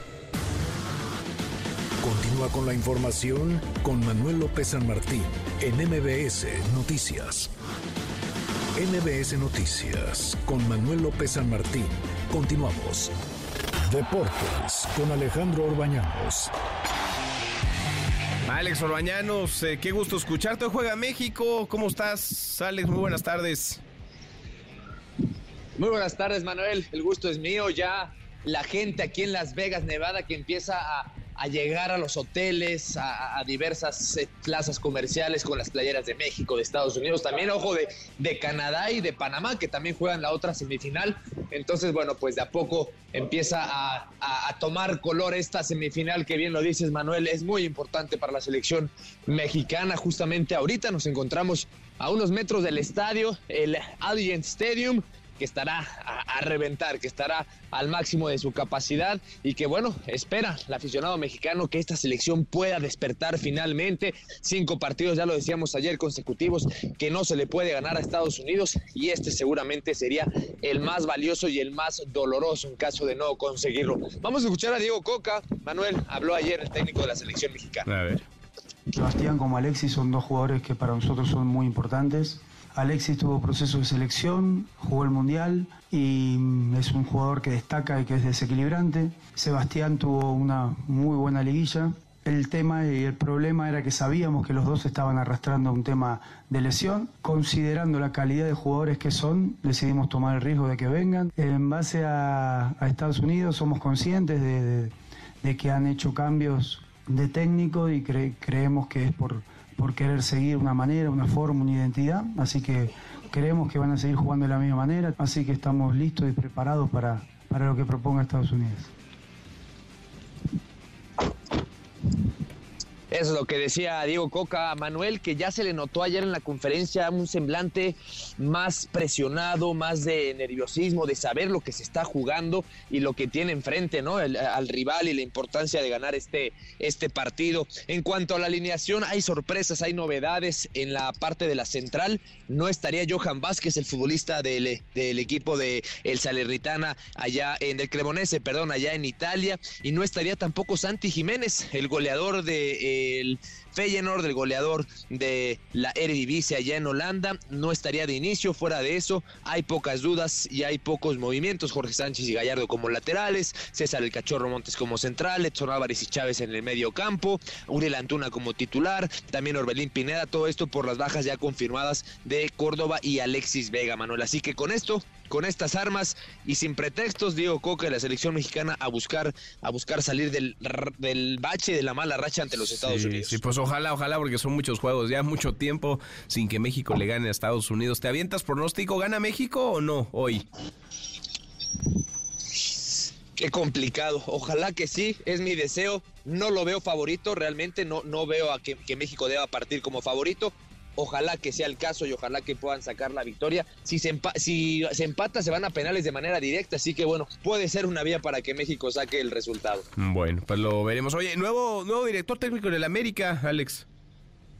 Sí, ya prácticamente a detalles, ¿no? Falta arreglar ciertos temas de contrato, las famosas letras pequeñas, pero ya está todo eh, definido. Ayer Greg Berhalter dejó de ser opción para el América y hoy se fueron eh, con todo por André Jardín, el, técnico de San Luis, quien fuera ganador de la medalla de oro en Tokio 2020 con la selección brasileña. Bueno, pues será el nuevo técnico de las Águilas de América. Muy probablemente ya en las, en las siguientes horas se dé a conocer de manera oficial. Repito, estaban simplemente en los últimos temas de contrato. Así que América prácticamente tres semanas después ya tiene a su técnico. No fue sencilla para la directiva, fue un tema que generó mucha polémica, que, que no gustó a la afición, pero finalmente ya está el técnico y ahora, bueno, pues a trabajar en busca de la estrella 14 que tanto, que tanto ha deseado el americanismo y se le ha negado. Bueno, pues hay director técnico entonces, ya está confirmado. Los escuchamos en un ratito más, Alex.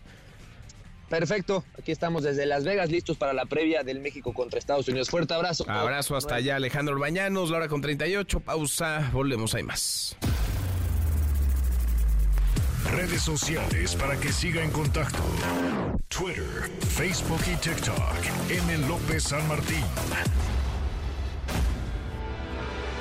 Continúa con la información con Manuel López San Martín en MBS Noticias. Ya estamos de regreso. MBS Noticias con Manuel López San Martín. Continuamos. Seguimos, cruzamos la media ya la hora con 42. Hace unos días estuvieron con nosotros en esta cabina Adrián Levarón y Julián Levarón.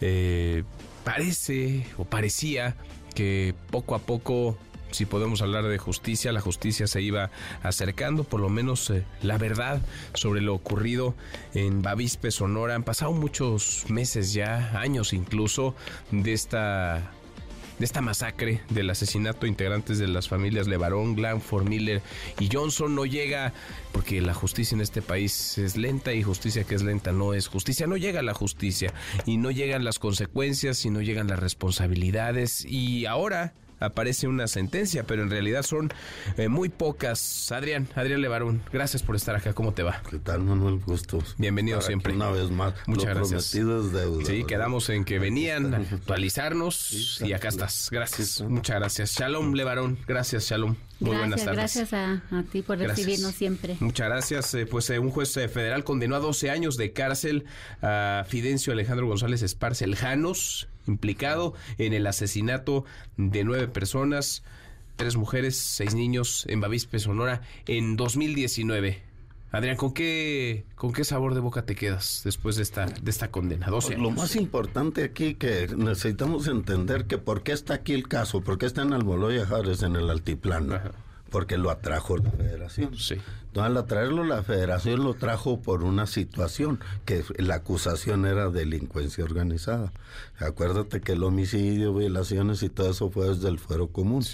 Entonces, ah, por mucho que, eh, por decir así, los testigos trataron de mencionar un poquito la masacre del homicidio donde mueren nuestros hijos, este no lo permitió el juez. Espérate, eso, ese no es el juicio. Estamos juzgando aquí en la carpetita y así. Y entonces, pues fue difícil, fue difícil que, por lo veo así, ¿me entiendes? Porque el Jano nos, los, lo curioso está en que los, todos los testigos, que fueron como 27, ya sean los peritos, ya sean los, los reales, nos contaron una historia entre todos, de que había un joven que se llamaba Fidencio Alejandro González Esparza, que se llama, que fue halcón, que debería ser juzgado por halcón, que fue extorsionador, que debería ser juzgado por extorsionador, que desapareció gente, hubo testimonio, que sería- debería ser juzgado por, por, por desaparecer gentes, por este, era espía y, y participó y era informante y era tantos crímenes que él cometió, pero no se podían, no, no entraron. Es delincuencia Es organizada. delincuencia, entiendo que es delincuencia organizada y portación de armas de uso exclusivo del ejército. Sabes Esa que no es armas, no lo eso. agarraron con armas, eran 50 cartuchos de Mm. uso exclusivo. Hay una confusioncita así porque es muy fácil decirlo, pero sí son. Por, si le dieron dos años por la aportación de cartuchos. Ahora es el primer sentenciado en relación a este crimen, a esta masacre, Sí, pero es- no sentenciado por homicidio. No por homicidio. No Eso- por haber asesinado a nadie, aunque es no eso, tienen es- duda, ustedes no tienen duda de que él participó directamente. Absolutamente, existen las pruebas de- en sus... Porque tenemos que entender que la- las sábanas que logró judicialmente obtener la fiscalía y los teléfonos y todo eso y las escuchas te dicen claramente quién era él y, y- y qué lugar. Una de las presentaciones más fuertes fue cuando uno de los peritos enseñó todo el diagrama y todas las conexiones con ese teléfono.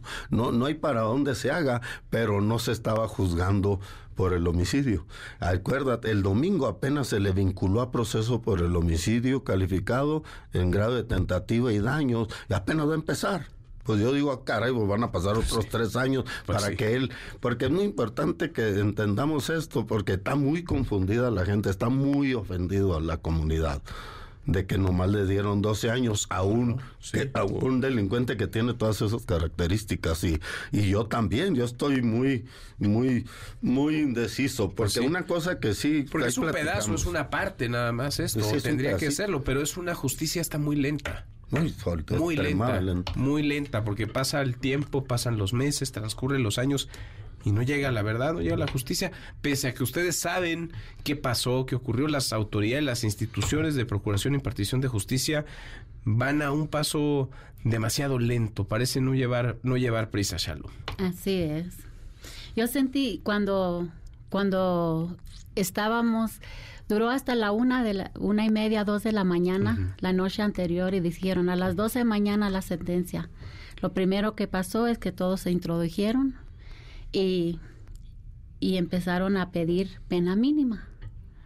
Cuando yo, pues yo sentí horror, yo sentí indignación, yo sentí impotencia fallo.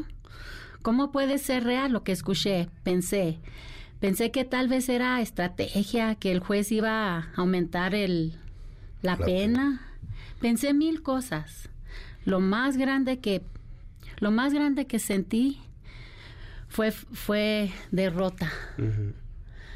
Pues al fin yo no tenía ni voz ni voto. Es frustrante toparse con un sistema de procuración de impartición de justicia que no la procura y mucho menos la imparte, Shalom. Es muy doloroso.